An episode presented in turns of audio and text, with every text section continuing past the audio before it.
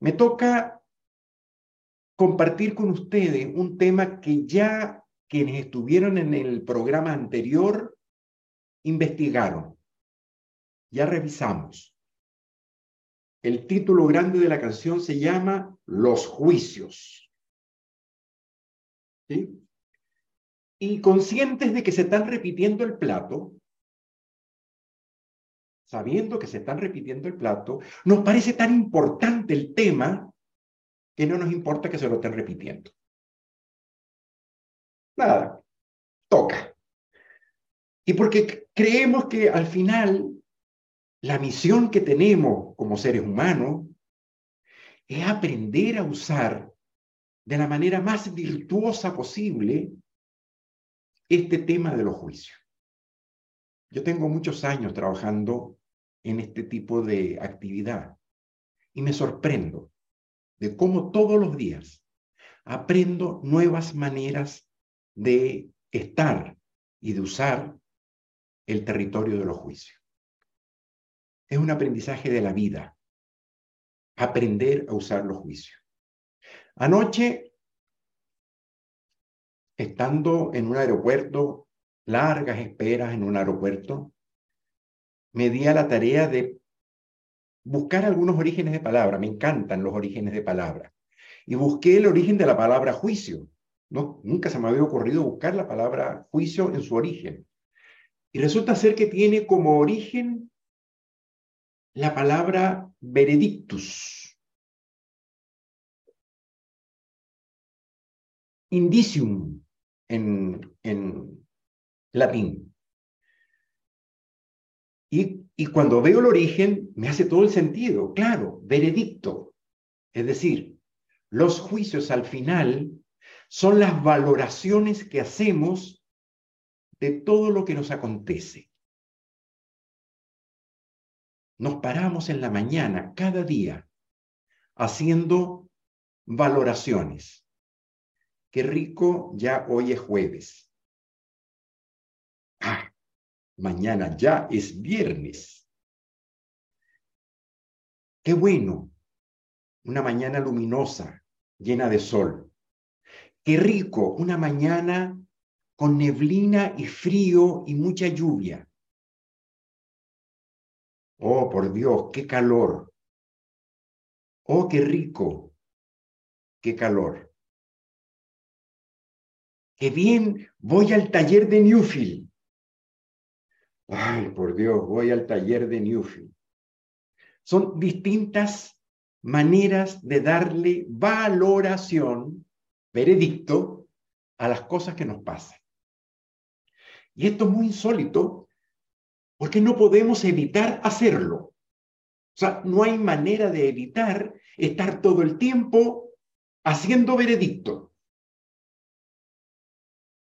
Nos pasa, nos acontece. O sea, somos máquinas de construir juicios. Estamos todo el tiempo haciendo juicio de las cosas que nos ocurren.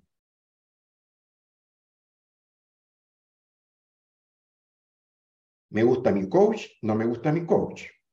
Me gusta la lectura que hice, no me gusta la lectura que hice. Me gusta la ropa que tengo, no me gusta la ropa que tengo. Me gusta la organización, no me gusta la organización. Todo el tiempo estamos haciendo valoración de todo nuestro entorno, de nosotros mismos, porque hablamos en juicios. Cuando conversamos, conversamos en juicios. No nos damos cuenta, es como transparente, pero lo hacemos permanentemente. Todas las narrativas que hacemos, las hacemos en juicio. Ayer estuve en una reunión en el Perú. Había 16 personas en sala. Fue una reunión presencial. Había mitad caballeros, mitad damas. Había una presentación en PPT. Había conexión a Internet. Todos sentados en forma de U en mesas blancas. ¿Qué les acabo de decir de esa reunión? ¿Qué les estoy mostrando de esa reunión? Prácticamente nada. Voy a hacer la descripción de la misma reunión. Estuve ayer en la hermosa República del Perú, en la linda Lima, en una reunión con 16 directivos de organizaciones, la mitad mujeres, la mitad hombres, todos soñadores, emprendedores, gente con un nivel de compromiso con el trabajo, con su gente, con su país. Era emocionante escuchar cómo cada uno cuando describía lo que tiene que hacer, lo describía desde el sentido de responsabilidad y del miedo a no hacer las cosas bien. Y el taller transcurrió dándose cuenta ellos de la gran oportunidad que tienen de hacer un servicio a sí mismos, a su gente y a su organización. Estoy hablando de la misma reunión. Una contada en datos, número de silla, mesa, gente que estuvo. La otra contada en juicios, en valoraciones, en descripción de valoración de la gente que estaba allí. Son dos escenarios distintos de una misma reunión. Cuando hablamos, hablamos en juicio. Y, y lo más interesante de esto es que cuando hablamos en juicio, obramos en la vida de acuerdo a los juicios que tenemos. Es decir, todo lo que hacemos en el trabajo, en la casa, en la calle, cuando manejamos, lo hacemos de acuerdo a los juicios que nos constituyen, a los juicios que tenemos. Todos tenemos un paquete de juicios que nos constituyen. ¿De dónde vienen los juicios que nos constituyen? ¿De dónde vendrán esos juicios? De los valores de mi mamá, de mi papá, de mi familia, de mi país, de la cultura de donde vengo. Todo eso me ha ido constituyendo en la mujer que hoy estoy siendo y desde allí opero. Por favor, sin escribir nada ni responder nada, conéctense con la frase que voy a ir diciendo. El gobierno de mi país es... Ok, mírense las caras que están poniendo. Los políticos de mi país son... Ok, mírense. Los policías que me cuidan en mi país son... Los migrantes que últimamente han estado abundantemente llegando a mi país son una interesante. Los hombres son... Ok. De acuerdo a lo que siento y pienso como juicios de cada uno de esos dominios, opero en la vida y me muevo en la vida de acuerdo a los juicios que tengo. Ustedes cuando hacen coaching, ustedes no se han dado cuenta, pero lo voy a decir, de lo que les pasa cuando hacen coaching. ¿No? Y hacen una descripción de la conversación en donde lo que están describiendo es la cadena de juicios que fueron apareciendo en la conversación que las llevan a tomar ciertas decisiones ciertas reacciones y ciertas formas de pararse frente a las cosas que van pasando. De acuerdo a los juicios que yo tengo, me muevo en la vida. Y esto es un descubrimiento fabuloso. Porque si yo quiero cambiar ciertas situaciones frente a ciertos resultados, frente a, ciertas dinámicas en las que no me gusta estar, o resultados que no me, no me gusta tener, probablemente lo que necesito es dar tres pasos hacia atrás y revisar los juicios en los que he estado parado, porque tal vez es allí donde tengo que empezar a generar cambios. los juicios, en tanto que me permiten valorar y colorear el mundo de acuerdo a la pintura que tengo, son una brújula que me permite operar en la vida. Es una manera de calificar.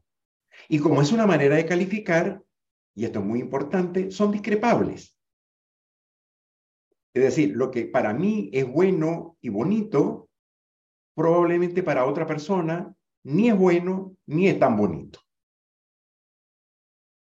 Si yo le dijera a alguien de Lima, por ejemplo, qué lindo Lima y su tráfico, eh, probablemente alguien de Lima me va a decir, ¿qué tráfico? ¿Cómo es eso? Si Lima es, horroroso, Lima es inseguro, Lima es esto. O sea, para los peruanos, hay gente de Perú que describe Perú de una manera espantosa.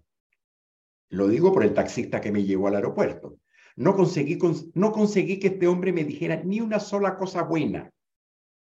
No sirve el gobierno, no sirve el país, no sirve la policía, no sirve la justicia, no sirven los políticos, no O sea, uff, yo llegué así como en negativizado al aeropuerto de la cantidad de cosas que no sirven. Claro, ojo, no es patrimonio del taxista de Lima, es patrimonio de cualquier taxista del mundo. Pregúntale a cualquier taxista cómo está el país. Y escúchenlo un ratito y se les va a mandar, no importa dónde sea, El Salvador, Guatemala, eh, en Panamá, en donde sea, los taxistas tienen la particularidad de ser muy críticos en sus juicios. Son discrepables los juicios. Puedo estar de acuerdo, puedo no estar de acuerdo. Y nos permiten mirar la incertidumbre del mundo en el que vivimos, estableciendo los parámetros que necesitamos. Nos permite mirar el pasado, el presente y el futuro. Y al final, cuando describimos, no me molesten, ya, hoy es mi día dedicado a mí.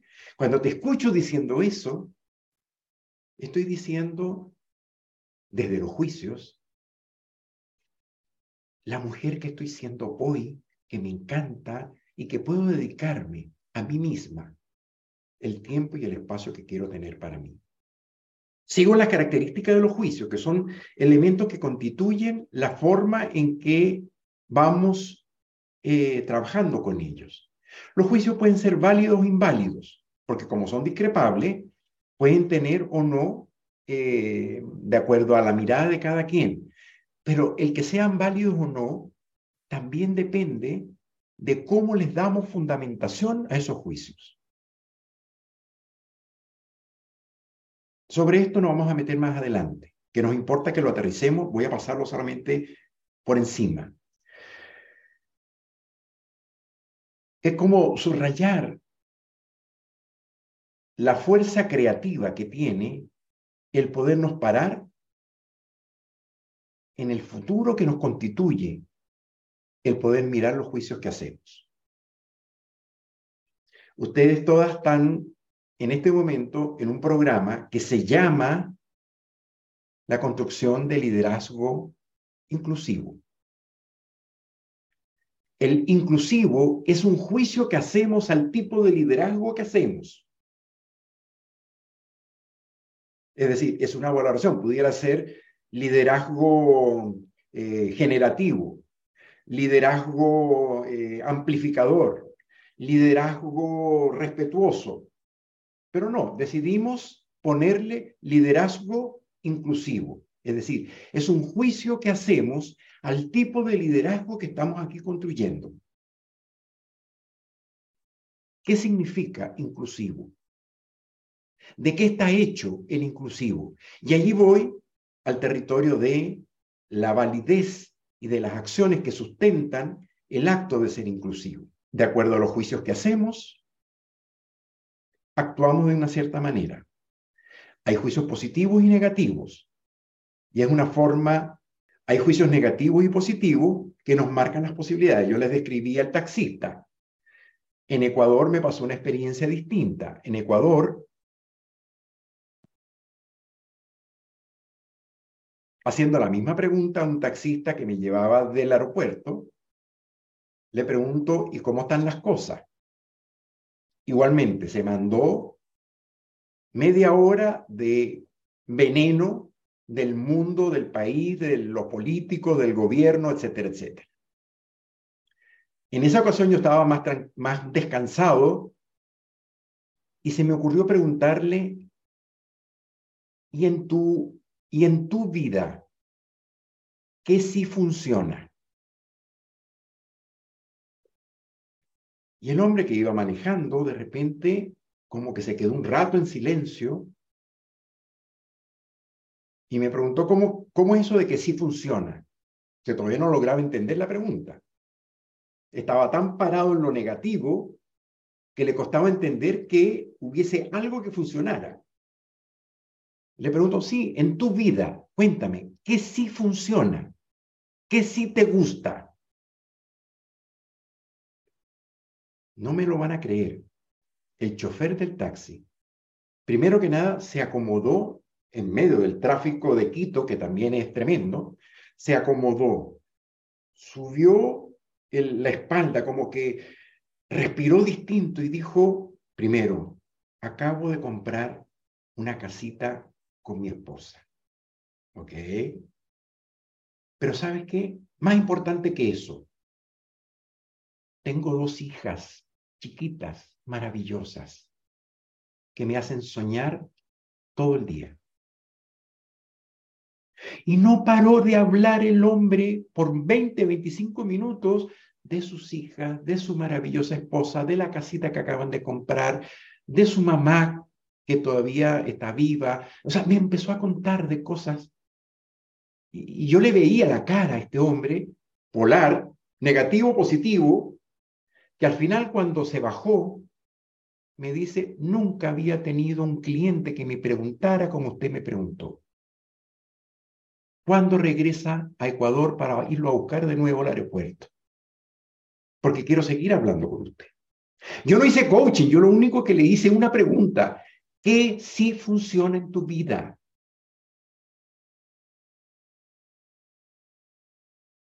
Yo salí conmovido de la conversación, de lo que me contó, me sentí viviendo en la casita que él describía, pero fíjense ustedes cómo cambia la vida cuando estoy parado en el hombre que maneja así contra el tráfico, los policías, el gobierno, el país, el mundo, o el hombre que maneja soñando con sus hijas, con su casa, con su familia, con su vida, parada de manera distinta.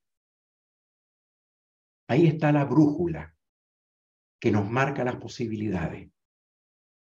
Y cómo, parado desde ciertos juicios, construimos o no construimos. Nuestro desafío, aprender a usar los juicios de una manera virtuosa, lo dije al principio. Pero para usar los juicios de manera virtuosa, tenemos que primero darnos cuenta de cuáles son. O sea, no puedo intervenir en algo que no veo. Entonces, la primera gran tarea, y es lo que ustedes están haciendo con sus coaches hoy, no, no lo sabían, ahora lo saben. Lo que ustedes están haciendo con sus coaches es inventariar los juicios que me constituyen. ¿Cuáles son los juicios que me constituyen como mujer hoy? Los buenos, los positivos, los que me encantan, los que no me gustan y los negativos. Eso es lo que están haciendo ustedes con sus coaches.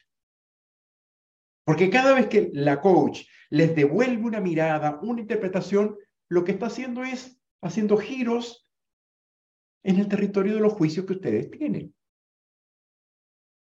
Eso es lo que permite que de repente algo que estoy viendo oscuro y que no logro conseguir solución, después que conversan con su coach, se abren posibilidades y veo distintos caminos que antes no se me habían ocurrido. Porque cambié los juicios que tenía sobre eso. Así de simple. Entonces, primera misión, darme cuenta de los juicios que tengo. Segunda misión, aprender a usarlos con cuidado, con respeto, con contención de la otra persona. Incluso, sobre todo incluso, cuando la otra persona no me gusta, no la quiero, eh, me cae mal y me cuesta tanto hablar con él o ella.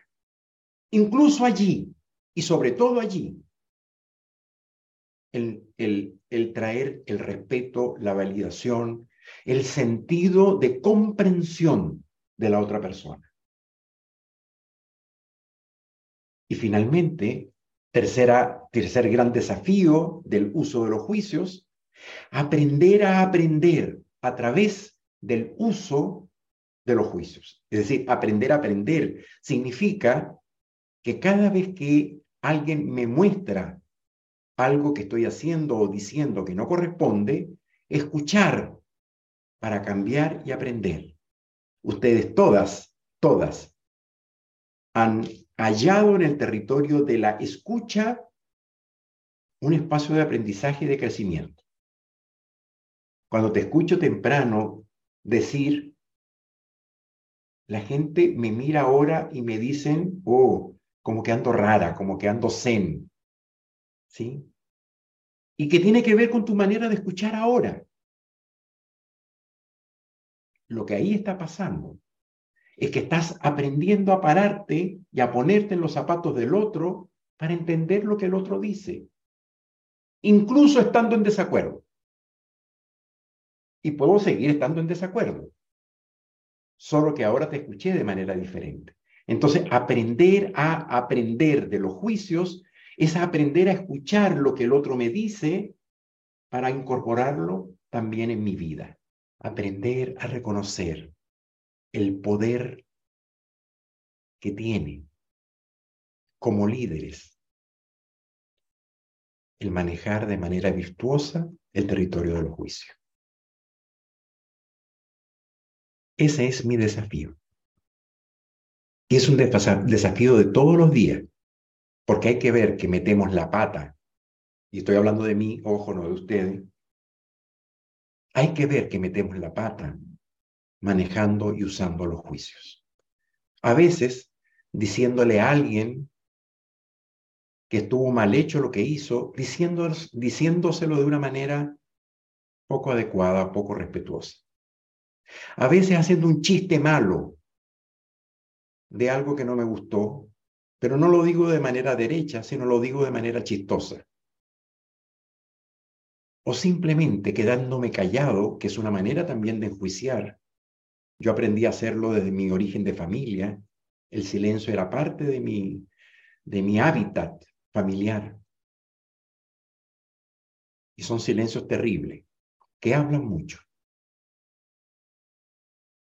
Aprender a decir, a mostrar, a aparecer, usando los juicios, cuidando al otro y cuidándome a mí misma todo el tiempo. Quiero hacer una cortina y quiero escucharlas simplemente así, como brevemente, cómo les llega, dónde les llega en su desafío de ser líderes inclusivas esto del manejo de los juicios. Vamos a hacer dos derivadas más adelante. Uno, fundar juicios y otro, el arte de la retroalimentación en el territorio de la vida cotidiana de, de los equipos de trabajo. Son dos derivadas. Pero antes de entrar a las derivadas, queremos escucharlas. Ustedes, líderes, mujeres poderosas, amorosas, conectadas con la misión, con la espiritualidad, con el sentido de hacer palabra, hacer acción, perdón, hacer acción la palabra que hemos aprendido de la Biblia, el cómo al final cada una, entre comillas, ejerce y asume la misión de hacer el bien. En un territorio que a veces es como inhóspito, que significa ser líderes a veces es tan inhóspito el tener que ser líderes. Y, ojo, inhóspito es un juicio. Por favor, papel y lápiz todas. Papel y lápiz todas, incluso las coaches. Ajá, miren la cara que ponen las coaches, mírenlas. Ok. Les voy a pedir que escriban en, en positivo y negativo. ¿Sí? dos juicios positivos y dos juicios negativos de mi ser líder inclusiva. Dos cosas que creo que estoy haciendo muy, pero muy bien en mi ser líder inclusiva y dos cosas que creo que no estoy haciendo tan bien, que no me gustan en mi ser líder. Es privado, es confidencial o no van a tener que leer, se pueden compartir a su coach después si quieren, pero me importa que lo escriban, todas. Cosas que me gustan de mí como líder inclusiva y cosas que no me gustan de mí como líder inclusiva. Y el otro dominio que también creemos que es importante, dos o tres juicios positivos y dos o tres juicios negativos de mi ser mujer. Tres aspectos de mi ser mujer que me encantan de mí como mujer y tres cosas que creo que tendría que cambiar, revisar o mejorar de mi ser mujer. ¿Cómo estoy siendo mujer hoy? Muy bien. Y quiero pedirles que tomemos que tomemos de su ser líder inclusiva un juicio negativo para hacerle el ejercicio de la fundamentación, lo que de a veces por falta de indagación construimos juicios que no corresponden y hacemos películas que no son. Lo que quiero es que tomemos un juicio y le hagamos preguntas al juicio, no a la persona. Es decir, le vamos a hacer a ese juicio que ustedes acaban de escribir, que no les gusta de su ser líder inclusiva, le vamos a hacer cuatro preguntas. La primera pregunta, ¿desde qué inquietud hago este juicio? ¿Cuál es el propósito implícito que tengo al hacerlo?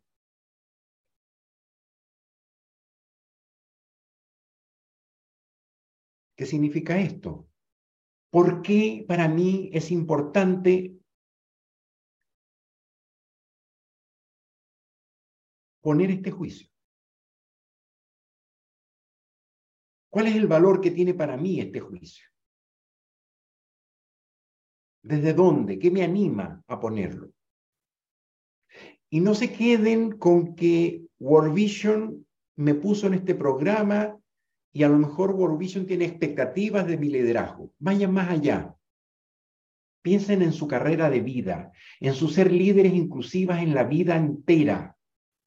Es decir, el ser líder y aprender a ser líder es un sello de vida, más que un sello de trabajo dentro de la organización. También lo es ahí, pero va mucho más allá. Eh, y, de paso ya estoy hablando de mi propia inquietud. ¿Por qué para mí es importante la reflexión sobre el liderazgo?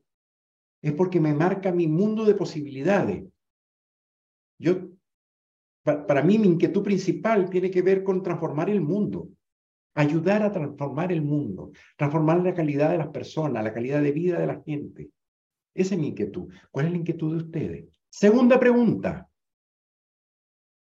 ¿En qué dominio particular estoy realizando este juicio? ¿Cuál es el dominio de el ser líder inclusiva? Probablemente ahí sí ya entramos en el territorio laboral. Es decir, me importa porque tengo una carrera dentro de la organización y tengo proyección, eh, hay expectativa. O sea, el dominio particular tiene que ver con mi espacio de trabajo, probablemente. O puede ser más concreto todavía. Tiene que ver con el rol que hoy me toca jugar. Tercera pregunta que le hago a ese juicio. Acuérdense, estamos trabajando un juicio negativo de mi ser líder, algo que no me gusta de mi ser líder. ¿Cuál es el estándar que estoy usando para hacer este juicio? Y cuando hablo de estándares, me voy a las comparaciones, es decir, con quién me estoy yo comparando que hago esta, esta mirada negativa de mi ser líder inclusiva. ¿Cuál es mi patrón? ¿Cuál es mi, mi referente que ha marcado mi construcción de liderazgo?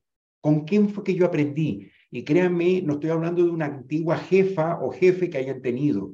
Estoy hablando incluso de mi mamá y de mi papá o de quien haya sido el, adulto responsable que me crió, porque allí aprendí estándares. lo que estaba bien, lo que no estaba bien, lo que marca como el sentido y lo no, y lo no posible. Y finalmente, la última pregunta que le hago al juicio que tengo es, ¿cuáles son las afirmaciones, los datos, los eventos, las acciones que dicen eso que acabo de escribir allí? ¿Cuáles son las acciones que sustentan eso que acabo de escribir sobre el juicio de mí misma? Y si no consiguen acciones, sospechen que el juicio está malo, el juicio está mal, mal dicho y que a lo mejor no tiene tanta fundamentación. Hace años atrás hice el ejercicio a partir de la declaración, yo no soy ordenado, soy muy desordenado. Ese fue el juicio que hice. La inquietud, bueno, tratar de ser una persona ordenada en mi trabajo. El dominio, el territorio de lo que hago como profesional del coaching. El estándar, uff, se me apareció mi papá, que era el orden mismo. Todo él lo hacía ordenado, él llevaba nota, anotaba todo, todo era paso uno, paso dos, paso tres, paso cuatro. Ahí fue que yo aprendí el orden. Pero cuando me fui a las afirmaciones,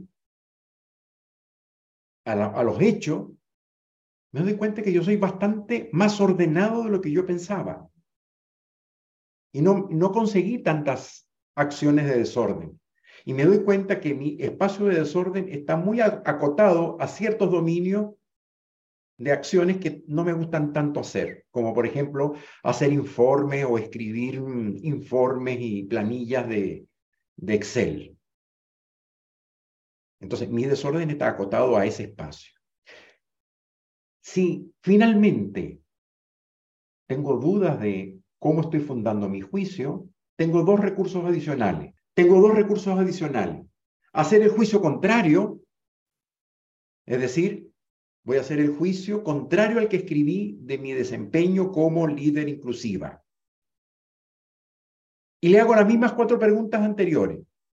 Y puede ser que descubra que a lo mejor tan, pero tan negativo no es, o tan, tan, tanto no es. Y si finalmente, después que hacen todo, tienen todavía dudas, pues pidan ayuda. Pidan que otro les pregunte, les diga, les cuente lo que ahí está pasando. Pidan ayuda. Es decir, llevar el tema a otro. Estoy haciendo esta evaluación de este, de este proceso, pero no estoy seguro. Míralo tú a ver qué tú ves. Así de simple, pedir ayuda cuando no estoy seguro y sobre todo cuando tengo que hacer retroalimentación. Hemos hecho un ejercicio de retroalimentación. La, retroalimentación es una de las actividades o intercambiar juicios, para ponerlo en otra palabra, o feedback, eh, que también es una palabra que está incorporada del inglés. Es una de las eh, actividades más ricas que podemos generar dentro de los distintos sistemas de los que formamos parte. En el trabajo, la retroalimentación nos posibilita conectarnos con el aprendizaje y con el crecimiento, con poder detectar oportunidades de mejora. ¿Por qué no? También espacios para reconocer eh, el buen trabajo que está realizando alguien. En la vida personal es también fundamental eh, dar retroalimentación eh, y, bueno, mejorar aquellos espacios de la vida de pareja, de la vida de familia. Ahora, no siempre somos eh, competentes para dar retroalimentación. y a veces, cuando damos retroalimentación o cuando recibimos retroalimentación, no logramos el, el efecto deseado, buscado, porque tal vez no hemos aprendido o no conocemos algunos eh, elementos de la retroalimentación que quisiera compartir con ustedes a continuación. E, esta es una actividad que, que afecta directamente a, a, los equipos de trabajo. Eh, los espacios para poder generar retroalimentación son claves. Entonces, quiero avanzar un poquito en presentarles algunas ideas que quisiera que las tomen en cuenta. A veces eh, nosotros hemos dado retroalimentación de una forma tal que el otro eh, o la otra no quiere escucharnos porque hemos, lo hemos hecho de una forma en la cual eh, le afectamos, eh, lo, mm, generamos emociones que no queremos que se despierten, nos escucha. Eh, cada, uno podrá, cada una podrá recordar momentos en los cuales, o experiencias en las cuales dieron retroalimentación y no, no resultó aquello que ustedes esperaban. La persona no se conectó con ello, salió una actividad de reclamo o también podrían recordar ustedes experiencias en las cuales recibieron retroalimentación y salieron incómodas de esa, de esa conversación, salieron molestas con lo que sucedió allí, sintieron que aquello que se dijo, mm, la forma como se lo hizo no fue la mejor, la adecuada. Bueno, lo que queremos es entregarles a continuación algunas ideas que nos puedan ser útiles para poder entregar retroalimentación. Eh, a veces las malas experiencias que tenemos en dar y recibir retroalimentación, lo que genera es que nos abstengamos de dar retroalimentación, porque decimos, bueno, caracholes, si lo digo, el otro va a reaccionar mal, oh, me está llamando a una retroalimentación, entonces ya voy como preparado con, con juicios en mi cabeza al respecto de la, de la retroalimentación, entonces quizás hasta optamos por, por callar, por no decir nada. Pero fíjese, a pesar de que no digamos no hagamos la retroalimentación, los juicios que yo tengo sobre aquella persona o los juicios que otros tienen sobre mí siguen estando, siguen estando, no se desaparecen. Si yo pienso que una persona no está haciendo bien su trabajo en un tema particular y, no se lo digo, me callo porque quiero evitar un conflicto, ¿sí? Eh, esto va a incidir en mí porque como yo siento que la persona no está haciendo bien su trabajo, yo lo que hago es probablemente evito darle un trabajo, una responsabilidad a esa persona. Porque, no lo de la retroalimentación, me callo, pero restringo las posibilidades de hacer cosas con el otro. Igual pasa, los demás tienen, tienen eh, juicio sobre nosotros. Ah, es que Farid va a reaccionar mal. Mejor no le digo nada, ¿de acuerdo? Pero esa persona sigue actuando conmigo en función de los juicios que tiene, ¿cierto? Quizás no hace algunas cosas conmigo, no coordina algunas cosas conmigo, evita algunas cosas conmigo porque tiene ciertos juicios que no se atreve a decir porque ya ha tenido una mala experiencia entregándome retroalimentación. ¿Ok? Entonces, es importantísimo como aprender a movernos en el mundo de la retroalimentación y queremos traerles como algunas, algunas eh, ideas. ¿ya? Eh, nosotros le llamamos como el decálogo para entregar juicios eh, no, que, no queremos con esto decir que este es el único decálogo para entregar juicios, sino que lo hemos puesto en un formato como de 10 puntos para compartir nuestra propuesta, que esperamos que les sea útil al momento complejo, pero también importantísimo de poder compartir mi mirada con otros, porque esto es lo que nos abre el camino del aprendizaje, de la, de la mejora de las relaciones, de las mejoras de los resultados. Entonces, atrevernos a hacer retroalimentación con algunas herramientas que les queremos compartir. La primera que quiero compartir es eh, en mm, preparar el lugar. O sea, no es todo momento y todo lugar no es el adecuado para la retroalimentación. Entonces, cuando yo voy a retroalimentación, especialmente si es una retroalimentación crítica, voy a mostrar un aspecto mm, que el otro podría mejorar, tal vez busco, creo un espacio individual, privado, veo cómo están las emociones mías, Tal vez estoy molesto con la persona por aquello que hizo o la conducta que, tuvo.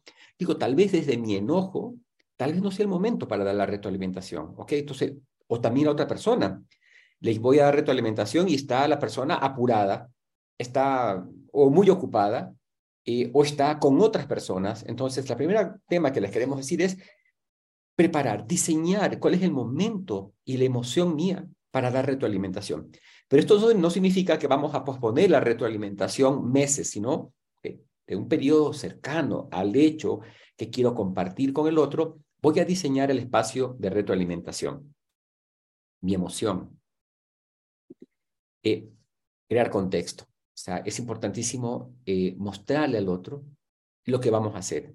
El contexto tiene que ver con quizás eh, mencionar una situación, quizás eh, mostrar al otro que me importa eh, lo que hace, este, que esa persona es importante para mí. Entonces, crear un contexto. O sea, mira, puedo tener una conversación contigo porque me gustaría hablar de algunos temas que tal vez podrían ser importantes que te ayuden en, en desarrollar algunos aspectos, tanto de tu desempeño individual que también afecta al desempeño, al desempeño grupal. Entonces, crear como un contexto es importante para hacerlo.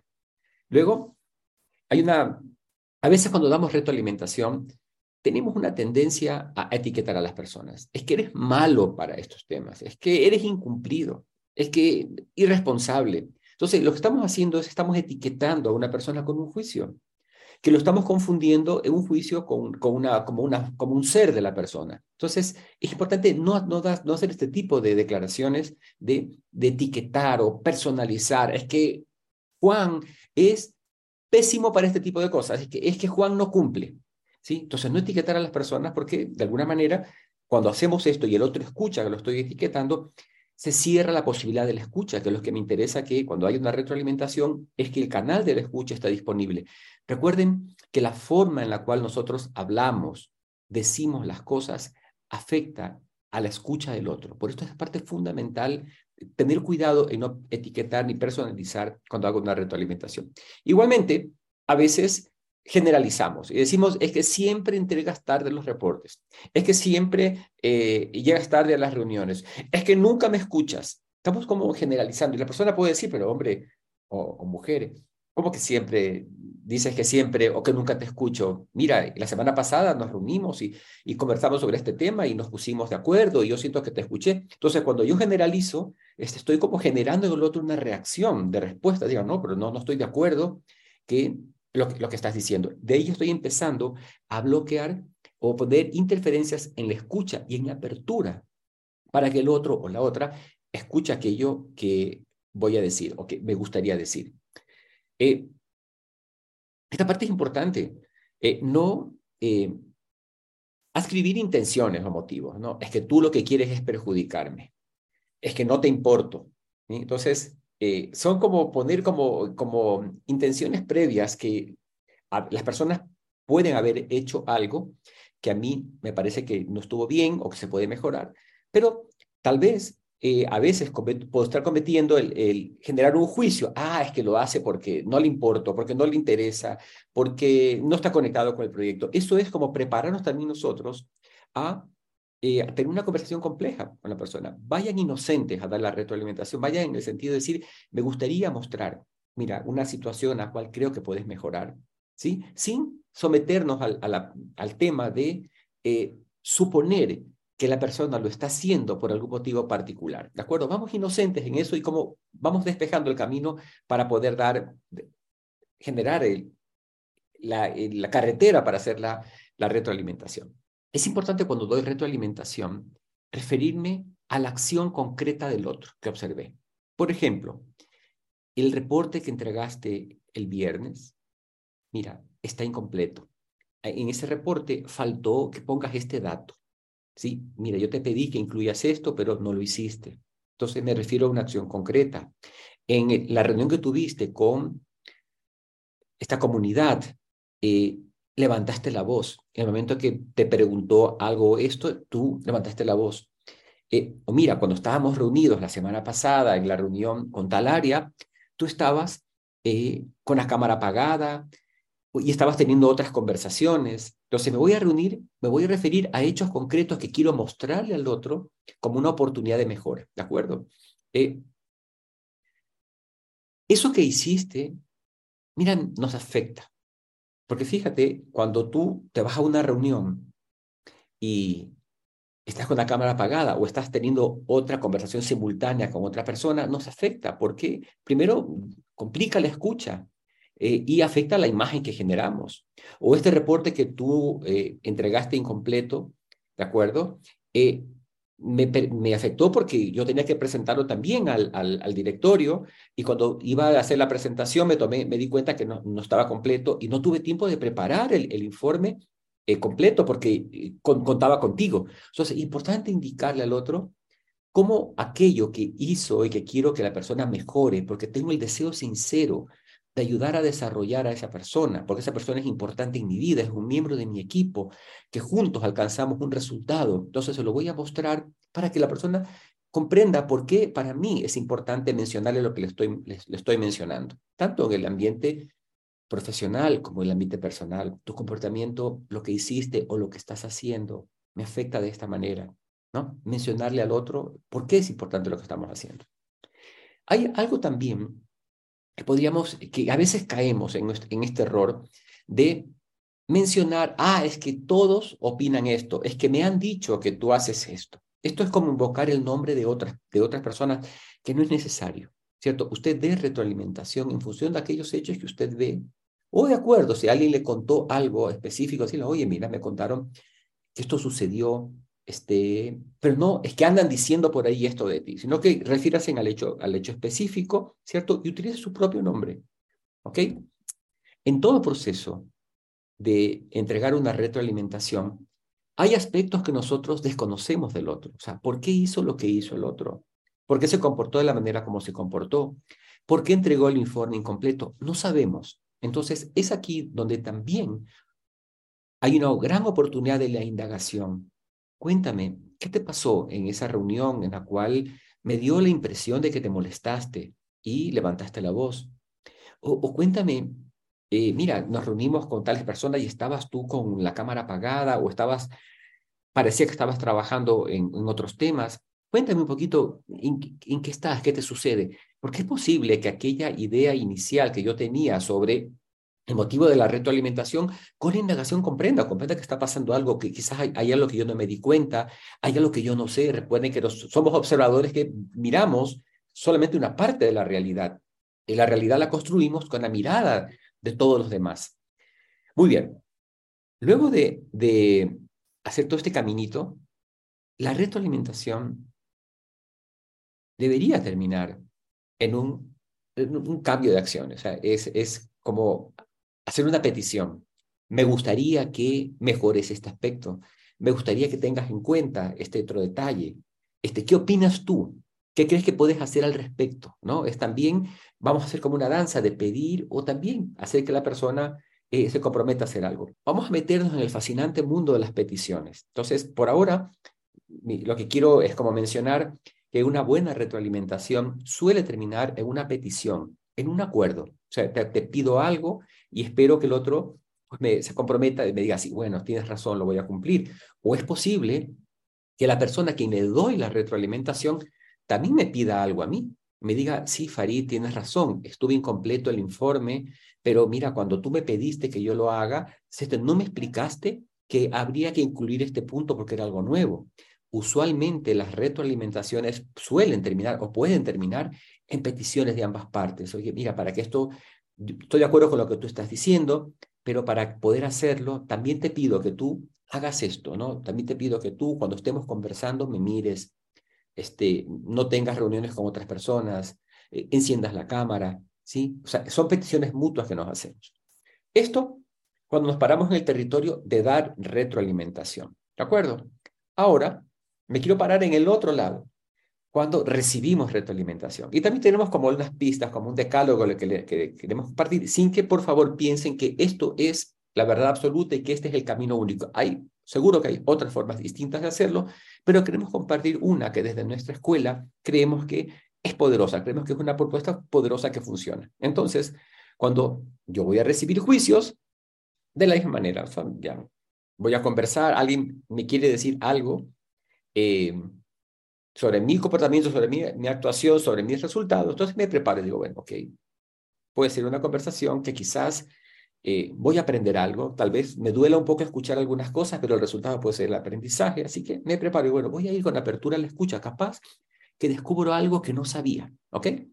Eh, otro punto es, recuerden, que toda retroalimentación son juicios, ¿no? No es la verdad. Entonces la persona nos va a decir, bueno, voy a escuchar la opinión de la persona, probablemente, eh, sí, hay, hay aspectos que yo desconozco, no me había dado cuenta de esto, ¿de acuerdo? Son juicios, ¿ok?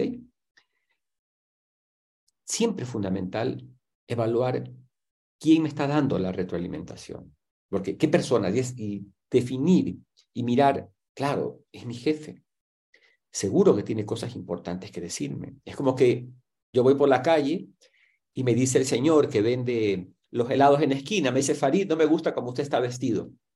Es una retroalimentación, pero, pero bueno, digamos, este, no es que la persona sea, no, no sea digna de, de, ser humano, pero digo, bueno, la verdad, Está bien, es la opinión del heladero, me importa, no me importa qué opine. Pero si mi jefe me dice, mira, te fuiste a esta reunión, la cual eh, era formal, este, y tú llegaste con camisetita, este, ¿no? Claro, le estoy dando una concesión a mi jefe, decir, claro, esta persona es importante, es una persona que tiene eh, un rol importante en relación conmigo. Igual, en el mundo personal, cuando me da retroalimentación, mi, pareja me quiere decir algo sobre mi comportamiento, yo lo miro con alguien con quien estoy construyendo la vida, alguien con quien compartimos un proyecto, es alguien importante en mi vida, mi hijo, mi hija, me quieren decir algo al respecto de mi comportamiento como padre o, un amigo. ¿no? Entonces, es importante algunas retroalimentaciones darle el valor que tienen debido a que son personas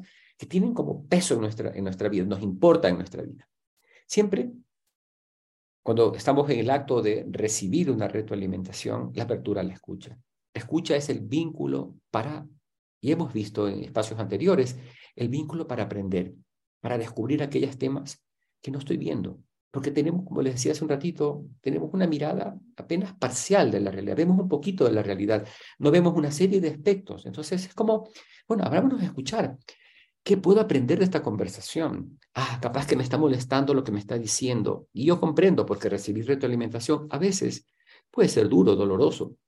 Yo no conozco una persona, por lo menos yo no conozco una persona que diga, ah, me encanta que me den retroalimentación negativa. Porque de alguna manera no, nos, nos sentimos vulnerables cuando nos dicen esto. Sin embargo, el truco aquí está de decir, bueno, más allá del dolor que me pueda generar esto, es posible que al escuchar lo que me diga, aprendo algo que no estoy viendo.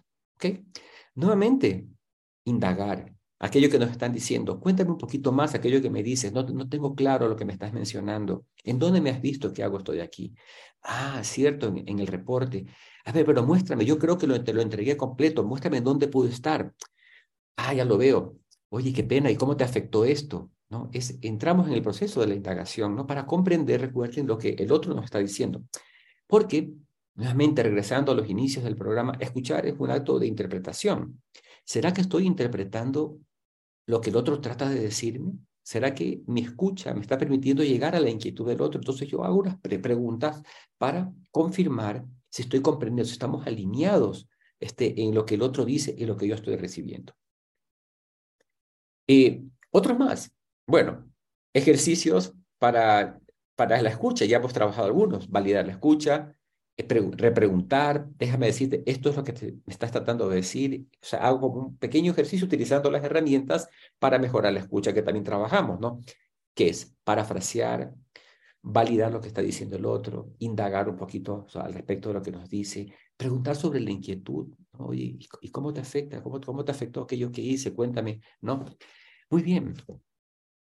Legitimar el punto de vista del otro. O sea, lo que nosotros nos está diciendo, mirarlo con respeto, es decir, esto que nos dice el otro, lo dice desde ese ser diferente que es, desde ese otro ser humano que le importo, porque de lo contrario no me da retroalimentación. Solamente retroalimentamos a personas importantes en la vida.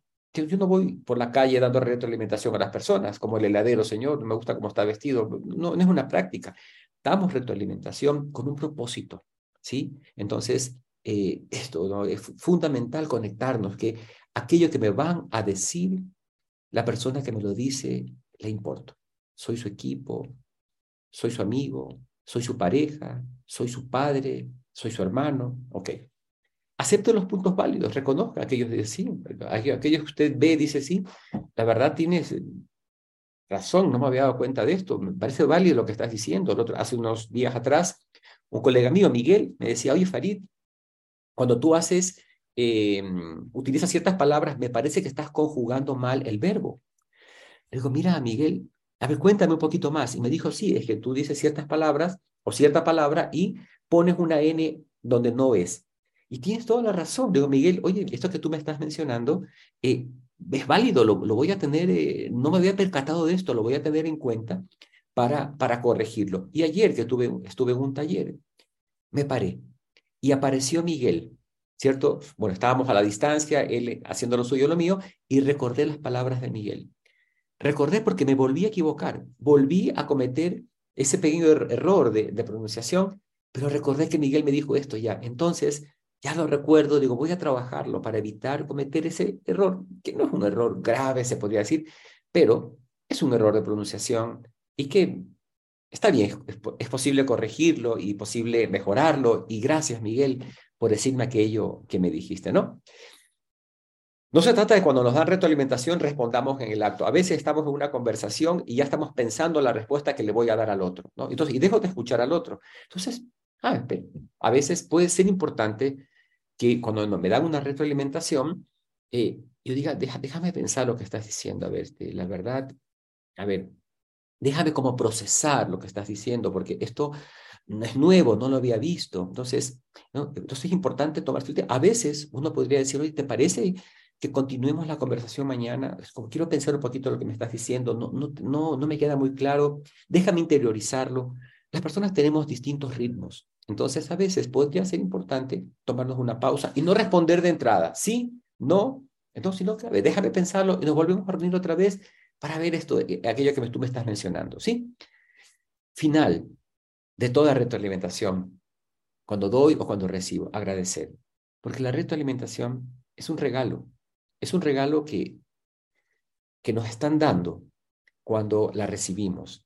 Y también deberíamos intentar que el otro cuando recibe la retroalimentación, también lo perciba como un regalo, como una mirada. Te entrego esto desde mi mirada, desde mi ser, de esto, esto aquí, mira, me parece que esto puede ser útil para ti. Es un regalo.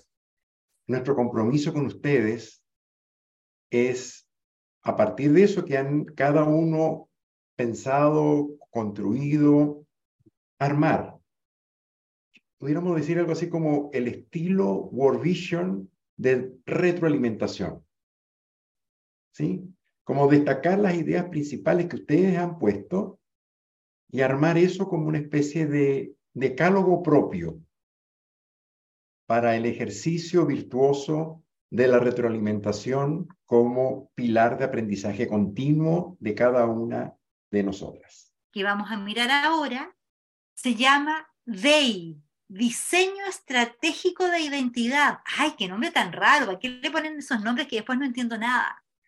Diseño estratégico de identidad, mira, diseño, es decir, cuando diseño es porque estoy armando un camino, estoy, estoy pensando en, en posibilidades, diseños, dibujos, figuras, colores, formas. Diseño estratégico, es decir, un camino que me va a llevar a algún lugar que quiero. Y de identidad, la identidad que quiero habitar, la identidad que yo misma quiero para mí. Quiero que otros vean en mí. Por eso se llama diseño estratégico de identidad. Y ustedes han visto algo de esto ya, nos hemos acercado, solo que no habíamos profundizado todavía. Y entonces, tenemos el juicio que no me gusta, ¿cierto? Aquí, póngalo aquí encimita de su mano, el juicio que no, que no quiere de usted como líder inclusiva, eso aquí, todo, todo lo, aquí lo quiero, aquí, aquí, encimita, eso, muy bien, muy bien, aquí lo tiene. Quiero que hagamos el siguiente gesto, que llevemos ese juicio al otro lado de la, de la, de la cámara, acá. Eso, muy bien, un desplazamiento de ese juicio. Ya, y ahora ustedes me preguntarán, ya, ok, está bonito ese juego, pero ¿cómo lo hacemos? Allá vamos. Pero me importa que vean el gesto. Estoy aquí, reconozco aquello que no quiero de mí. Pues entonces, diseño, imagino, sueño, ¿dónde quiero estar? Y eso es lo primero que les voy a pedir que hagan. Sueñen cuál es el juicio en el que quieren estar respecto de su ser líderes inclusivas. Aquí están en el juicio que tienen hoy. Quiero que piensen, que sueñen, que diseñen cuál es el juicio en el que quieren estar. Escríbalo. Sáquelo de esta imagen de juego y póngala en el papel. ¿Cuál es el juicio en el que quieres estar? El juicio que quieres habitar respecto de tu ser líder inclusiva. Cuando ya tengas esa, ese juicio, esa idea, levanta la mano para yo saber en qué vamos. Y vamos a seguir avanzando. Entonces, fíjense, primer movimiento importante. Tengo el juicio negativo, lo identifico, muy bien. No me quedo ahí diciendo, ay, pucha, soy así, ¿qué voy a hacer? No. Voy y digo, ok, así estoy siendo hoy. Pero ya aquí estoy aprendiendo que puedo transformarme. Primer paso para transformarme, pensarme, soñarme, imaginarme cuál es el juicio en el que quiero estar. Y eso ya lo tienen, ¿cierto? Muy bien. Juicio A, el que no quiero, el que, pero ya gran paso, identifico dónde estoy y no me gusta, pero lo identifico, lo tengo aquí. No puedo actuar en algo que no identifico. Me voy al juicio B, aquello a donde quiero llegar a estar, donde quiero llegar a ser. Ok, tengo los dos juicios, el negativo, el de hoy día y allá donde quiero estar. Muy bien, y fíjense ahí por tirar esta, esta línea, pim. Ahora me voy del juicio que tengo y bajo al cuadrante de las acciones debajo de A. ¿Para qué? Ay, ¿para qué quiere que haga esto? Para que puedas identificar cuáles son las acciones que sustentan, que hacen posible que tú estés en ese juicio negativo. Entonces, por ejemplo, si mi juicio es, no estoy, no estoy aportando a la comunidad en nada social, ese es mi juicio negativo. Acciones, 100% eh, de mi tiempo o 50% de mi tiempo destinado a trabajar, 50% de mi tiempo destinado a la familia. Esos son acciones, afirmaciones concretas. ¿Sí? Otro juicio que, otra acción concreta que podría tener, cuando me vienen a invitar a algo social, digo que no. Acción concreta. ¿Se da cuenta? ¿Sí? ¿Sí? ¿No? Más o menos. ¿Cuáles son las acciones que sustentan que tú, que hacen real que tú estés en ese juicio que no te gusta. Piensa lo que haces y piensa las acciones. Cuidado, no otros juicios.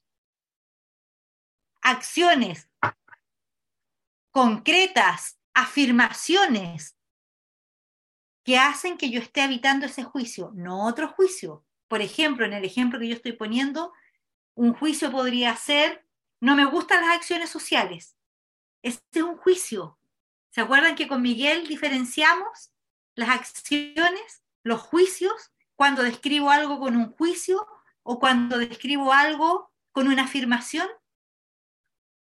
una afirmación necesitamos aquí, una acción concreta. Si alguien no ve las acciones, aprovecha y marque, le mande un WhatsApp a su coach. A lo mejor le puede ayudar. Acciones concretas, 3, 4, 5, 10.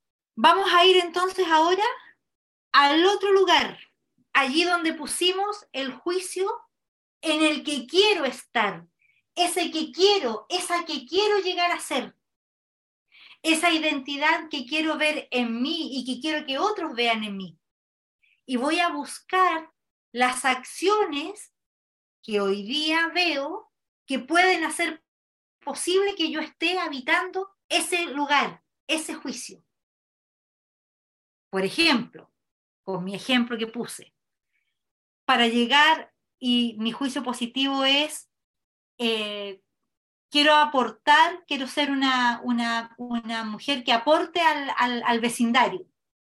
Entonces, una acción concreta, 20% de mi tiempo total lo voy a dedicar a las acciones sociales de mi vecindario.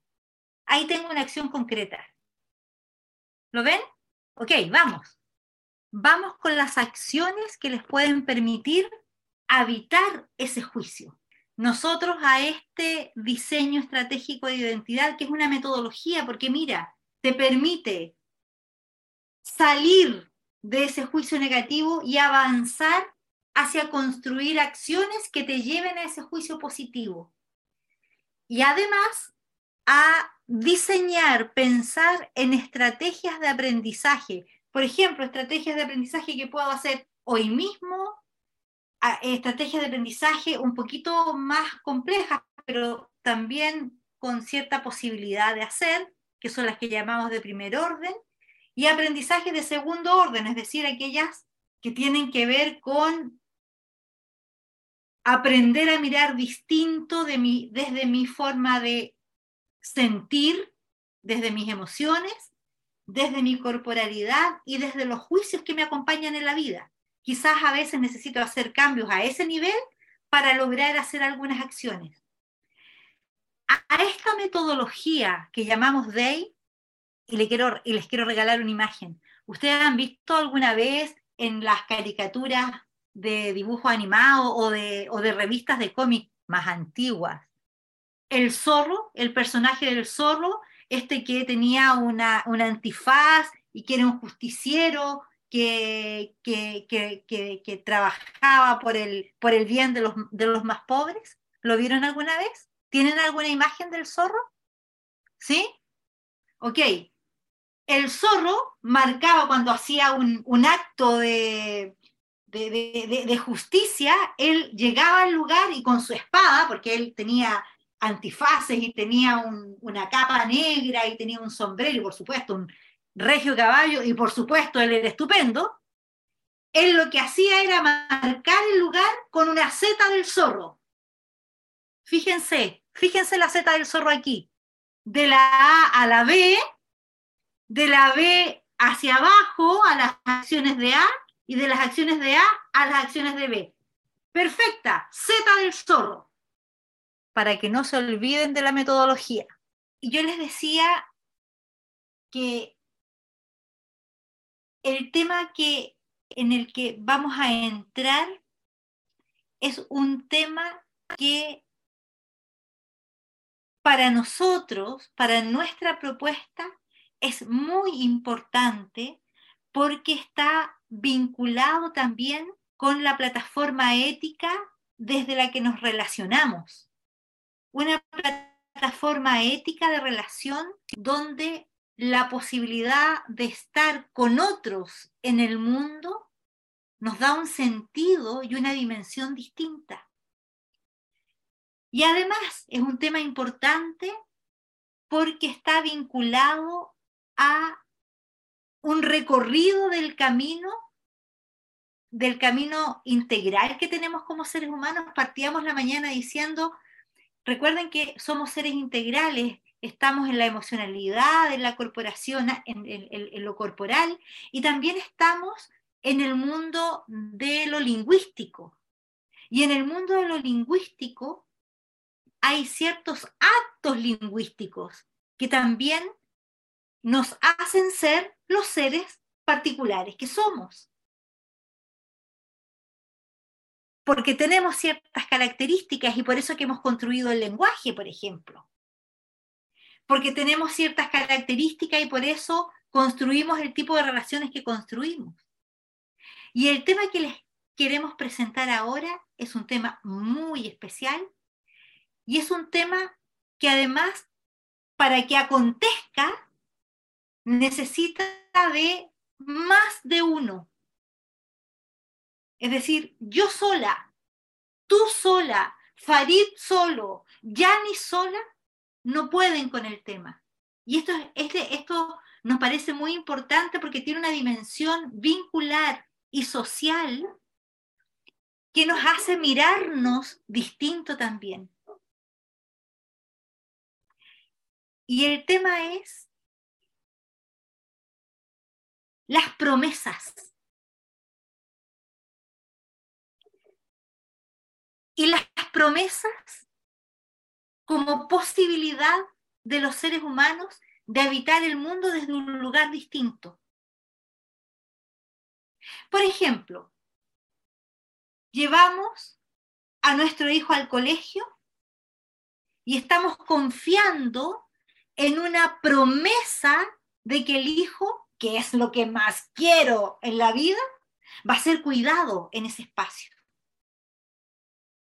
Me muevo, nos movemos para allá, hacemos todo un diseño de vida confiando en esa promesa. Fíjense entonces, los seres humanos estamos, constituimos nuestra vida vinculado a las promesas. Cuando conozco a un ser con el que decido hacer la vida, es porque tengo la confianza de que su promesa de amor me va a acompañar. Y yo también le hago una promesa de amor. Y armamos vida. Fíjense, a partir de las promesas armamos vida. Y allí queremos entrar. Queremos mostrarle para que miremos juntos este mundo, el mundo de las promesas. ¿Cuántas promesas, cuántas redes de promesas sustentan las vidas de ustedes?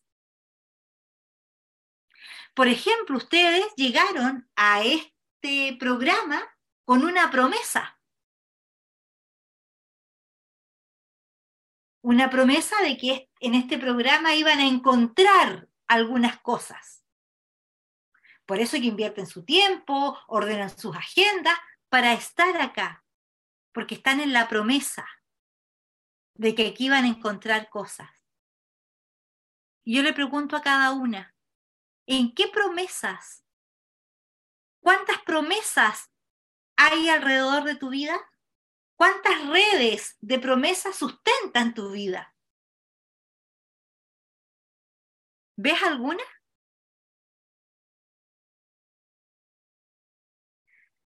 Miremos un poquito más. ¿Qué será una promesa entonces? Porque claro, estoy escuchando que una promesa es algo que me permite generar acciones y hago algo cuando estoy confiando en que algo va a pasar. Como me voy a tomar la palabra que dijeron, desmenucemos entonces. Miremos un poquito más, desmenucemos qué es una promesa. Yo pedí algo y hay un otro una otra que dice sí. En el momento en que ella dice sí, fíjense lo que pasa. Clic. Algo se enlaza allí. Algo queda constituido como una promesa. Porque entonces, ¿qué va a pasar conmigo? Que yo ya cinco para las diez voy a estar esperando que me llegue mi informe. Si a las 10.05 no me llega, digo, bueno, se habrá atrasado un poquito, milagros. A las 10 y cuarto tomo mi teléfono y digo por WhatsApp, milagros, ¿qué habrá pasado con el informe? Porque estoy esperando. Porque cuando ella me dijo, sí, Sandra, entonces se enlazó entre ella y yo una promesa.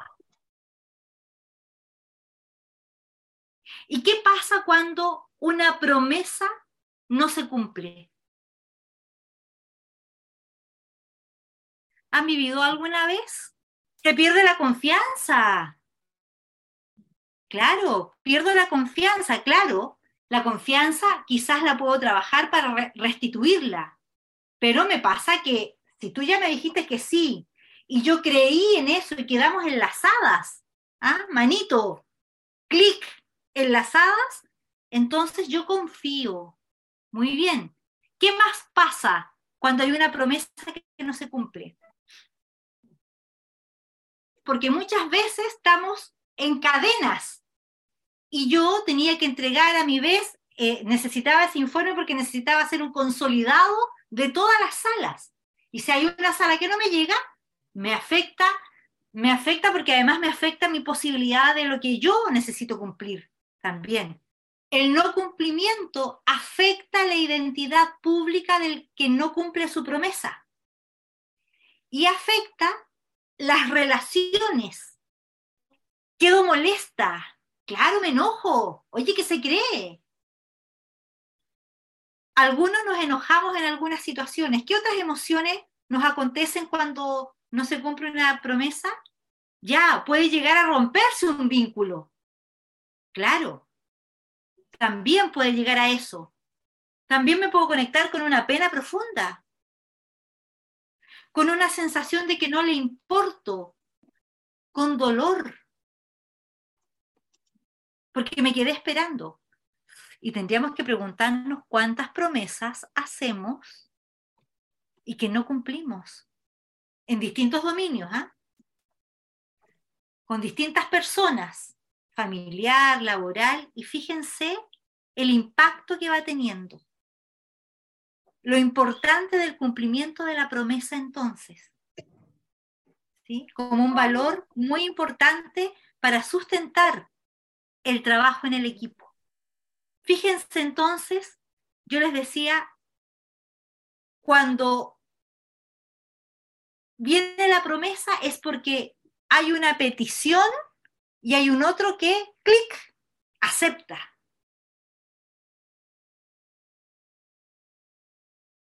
¿Y por qué pedimos?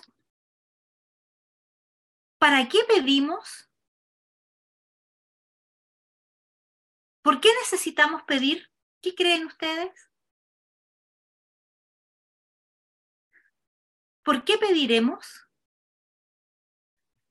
Cuando ustedes piden algo, ¿por qué piden? no lo podemos hacer todos nosotros porque tenemos una necesidad. Exacto. Ya, pedimos también. Esperamos, ¿cierto? Esperamos. Muy bien, voy a ir a los dos puntos. Primero, claro, pedimos porque solas, solos, los seres humanos no podemos. Vulnerable que hay.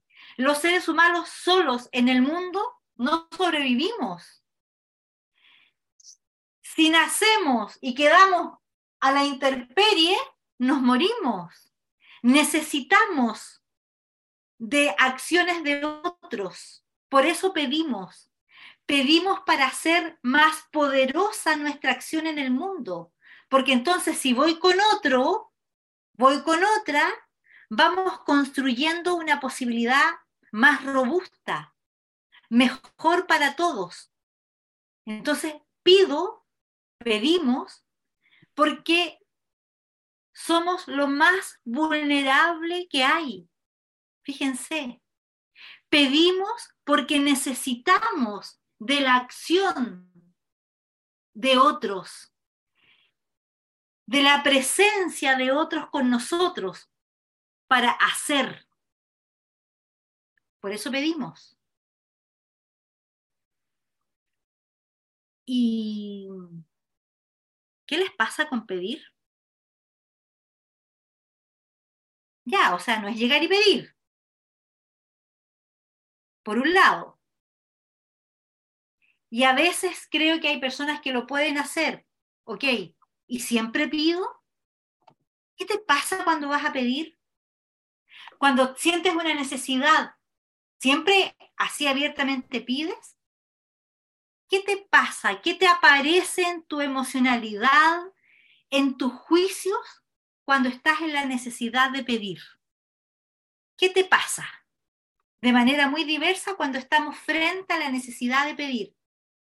A veces me siento cuidada, a veces me siento vulnerable, a veces si el otro lo miro, siento que, ¿se fijan? Fíjense, y esto me interesa mucho, que pueda cada una ir como como, como, como tomando los hilitos propios. ¿Qué te pasa a ti cuando tienes que pedir? ¿Siempre pides?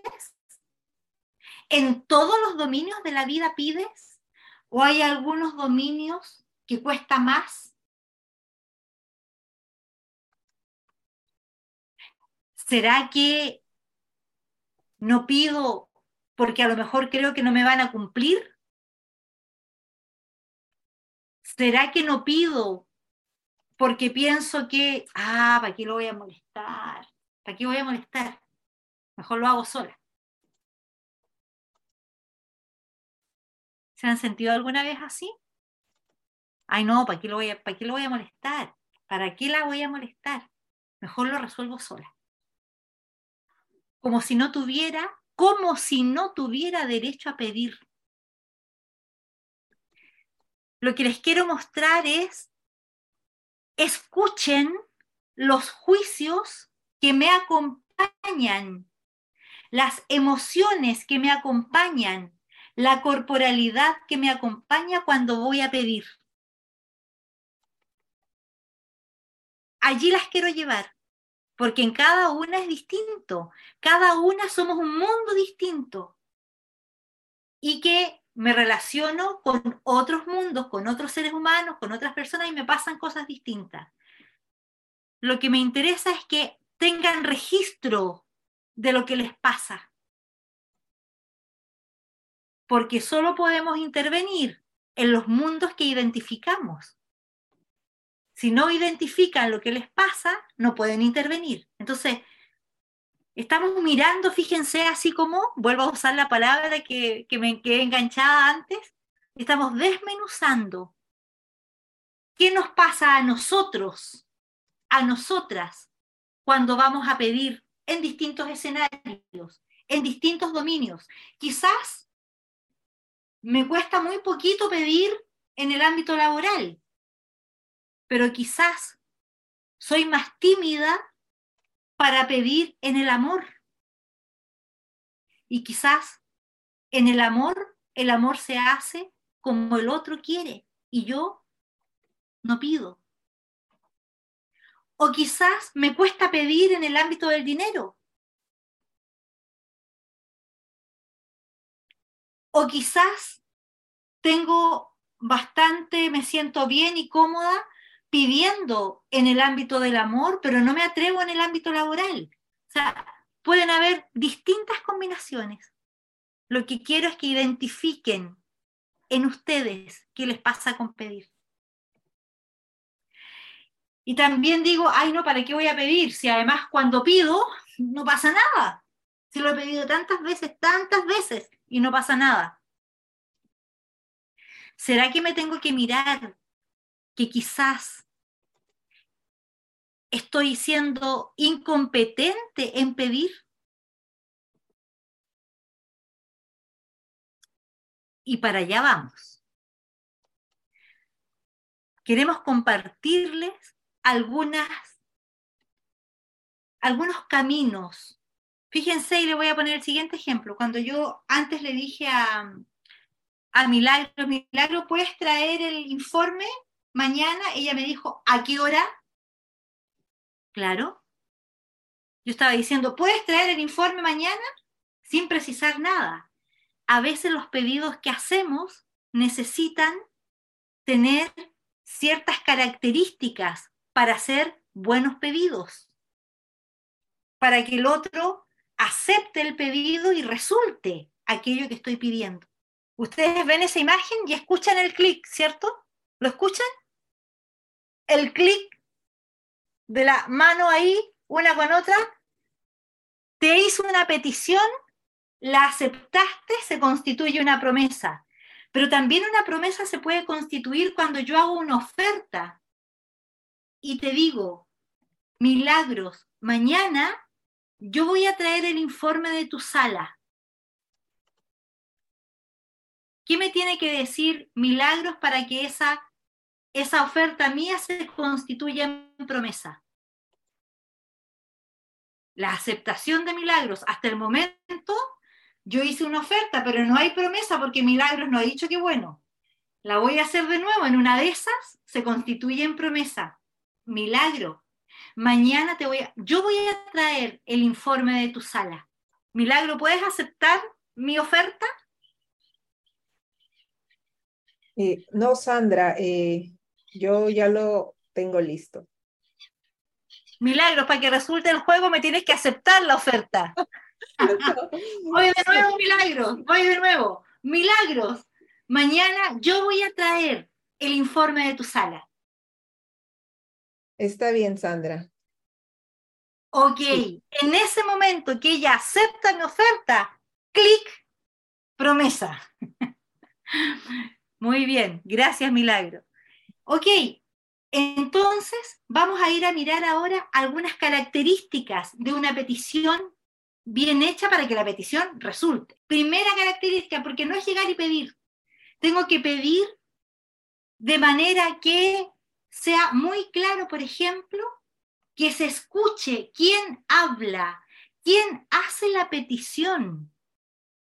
Porque si me llega una, me llega una petición y no sé de dónde, quién habla, quién hace la petición, ¿cómo después la voy a cumplir? Entonces, cuando hago una petición, tengo que ser muy clara en desde dónde lo digo. Yo soy la que pide. Yo soy la que habla. Yo soy la que está haciendo esta petición. Segundo punto importante, segunda característica. Vamos con la siguiente. ¿Quién escucha la petición? Yo que hago la petición, tengo que mirar anticipadamente, identificar anticipadamente a quién, quién va a escucharme la petición para, para decirlo en un idioma que el otro me escuche. Yo tengo que asegurar la escucha. Tercer elemento, en mi petición tengo que mostrar cuál es la inquietud que me mueve, ¿Qué es lo que hay detrás? La siguiente, ¿qué es lo que hay detrás de lo que estoy pidiendo? Eso que estoy pidiendo, ¿lo estoy pidiendo para qué? Porque hay muchas maneras de cumplir un pedido. Entonces, que tú sepas cuál es mi inquietud es muy importante para que tú sepas cuál es el mejor camino para cumplir con esa inquietud. No es lo mismo pedir que la sala se ventile porque tengo calor a que la sala se ventile porque eh, está muy pesado el aire, pero tengo frío. Son inquietudes distintas y que por lo tanto quien toma la petición, quien acepta la petición, necesita saberla. Y fíjense, si cuando estoy haciendo una petición no soy clara en esa inquietud, estoy arriesgando que mi petición no sea cumplida. Pero ojo, si estoy recibiendo una petición, tengo que preguntar, tengo que chequear si estoy escuchando la inquietud, porque si no voy a aceptar una petición y a lo mejor lo que yo haga no está cumpliendo con la inquietud que el otro trae. Mi inquietud, vamos a la siguiente, tiene que mostrar con, con claridad la acción futura que necesito que se emprenda. La acción concreta la tengo que mostrar para que el otro entienda cómo es la petición, de qué se trata.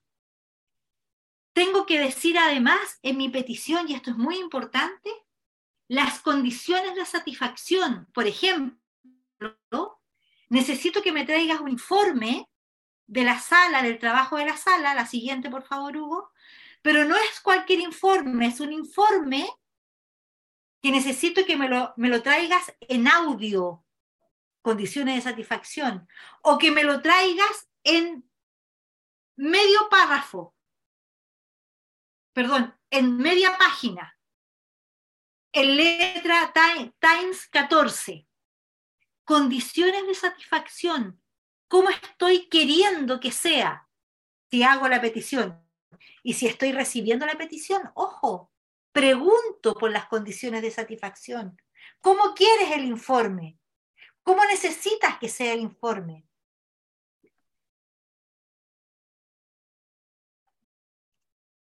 Otro, otro elemento muy importante, trasfondo compartido de obviedad el trasfondo compartido de obviedad tiene que ver con aquello que en este espacio, en el espacio que compartimos, es obvio para ti y para mí, y que a lo mejor no necesito decirlo, pero que tengo que estar seguro de que estamos compartiendo esa obviedad. ¿sí? si en, este, en el espacio de World Vision hay cosas que son partes de la cultura, están en ese trasfondo compartido. Pero si hay alguien que viene de afuera, no conoce ese, ese trasfondo compartido, entonces hay que, hay que explicitarlo. Tengo que decir el tiempo, cuándo. ¿Cuándo necesito el informe? A las 10 de la mañana, perfecto. A las 12 de la noche, a las 5 de la tarde. La emocionalidad en la que hago el pedido no es lo mismo cualquier emocionalidad. No es lo mismo generar un pedido desde una emocionalidad de molestia. Oye, eh, Milagros, tráeme mañana el informe, por favor. A decir, Milagros, ¿me puedes traer mañana el informe, por favor? ¿Se fijan que es distinto? El otro lo escucha distinto. Estoy transmitiendo en mi pedido a través de la emocionalidad algo muy particular. Y este punto de la emocionalidad, que, más adelante lo vamos a ver en otras cosas también, es muy importante porque la emocionalidad contagia al otro. Por lo tanto, si yo hago un pedido en una mala emocionalidad, lo más probable es que ese contagio sea una, genere una emocionalidad que restringe. En cambio, si hago un pedido con una emocionalidad más bien eh, abierta, amable, amorosa, entonces tengo muchas más posibilidades de que el otro se entusiasme, se contagie, eh, ambicione lograr aquello que yo estoy pidiendo. Otro elemento muy importante, que es el, la confianza la confianza para que esto se produzca. No voy a entrar en, detalle en la confianza porque lo vamos a trabajar de manera particular más adelante.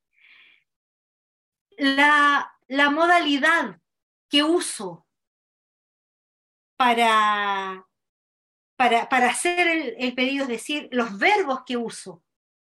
¿sí? Te pido.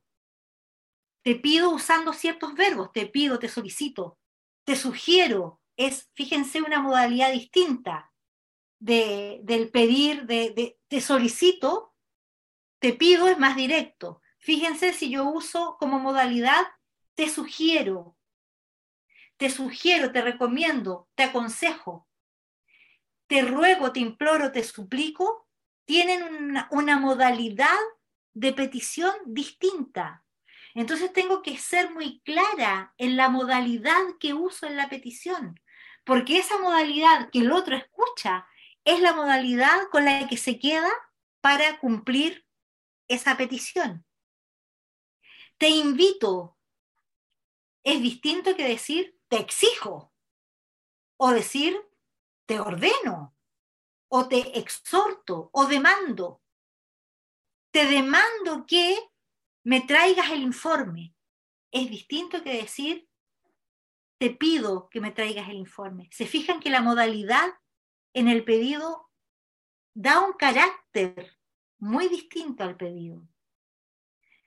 El medio que uso para pedir. Uso un medio que tiene que ver con, eh, te lo pido a través del WhatsApp o te lo pido a través de un correo formal te llamo por teléfono y te lo pido de manera eh, oral y te doy todas las instrucciones. El siguiente punto, por favor. ¿Cuál es el medio que voy a usar para el pedido? Es muy importante de considerar. Ese era el 11. Hugo, por favor. Y el último, el contexto. Es decir, y de esto también vamos a hablar más adelante, ¿qué modalidades perdón, qué genero para hacer el pedido. Alguien decía, alguien por ahí decía adelante, no, tengo que fijarme si están las condiciones. Si están las condiciones, si está el contexto o si yo genero el contexto para hacer la petición. Fíjense entonces, y esto ustedes lo tienen en su cuaderno para que, para que se lo queden. condiciones para hacer un pedido, de manera que los pedidos que haga se cumplan. Y desde otro lugar, los pedidos que otros me hagan, yo tenga más claridad, tenga también más eh, inquietudes que, eh, más preguntas que hacer, más cómo indagar en el otro para saber qué es lo que está queriendo pedirme. ¿sí? Para ampliar de mejor manera nuestras posibilidades de acción.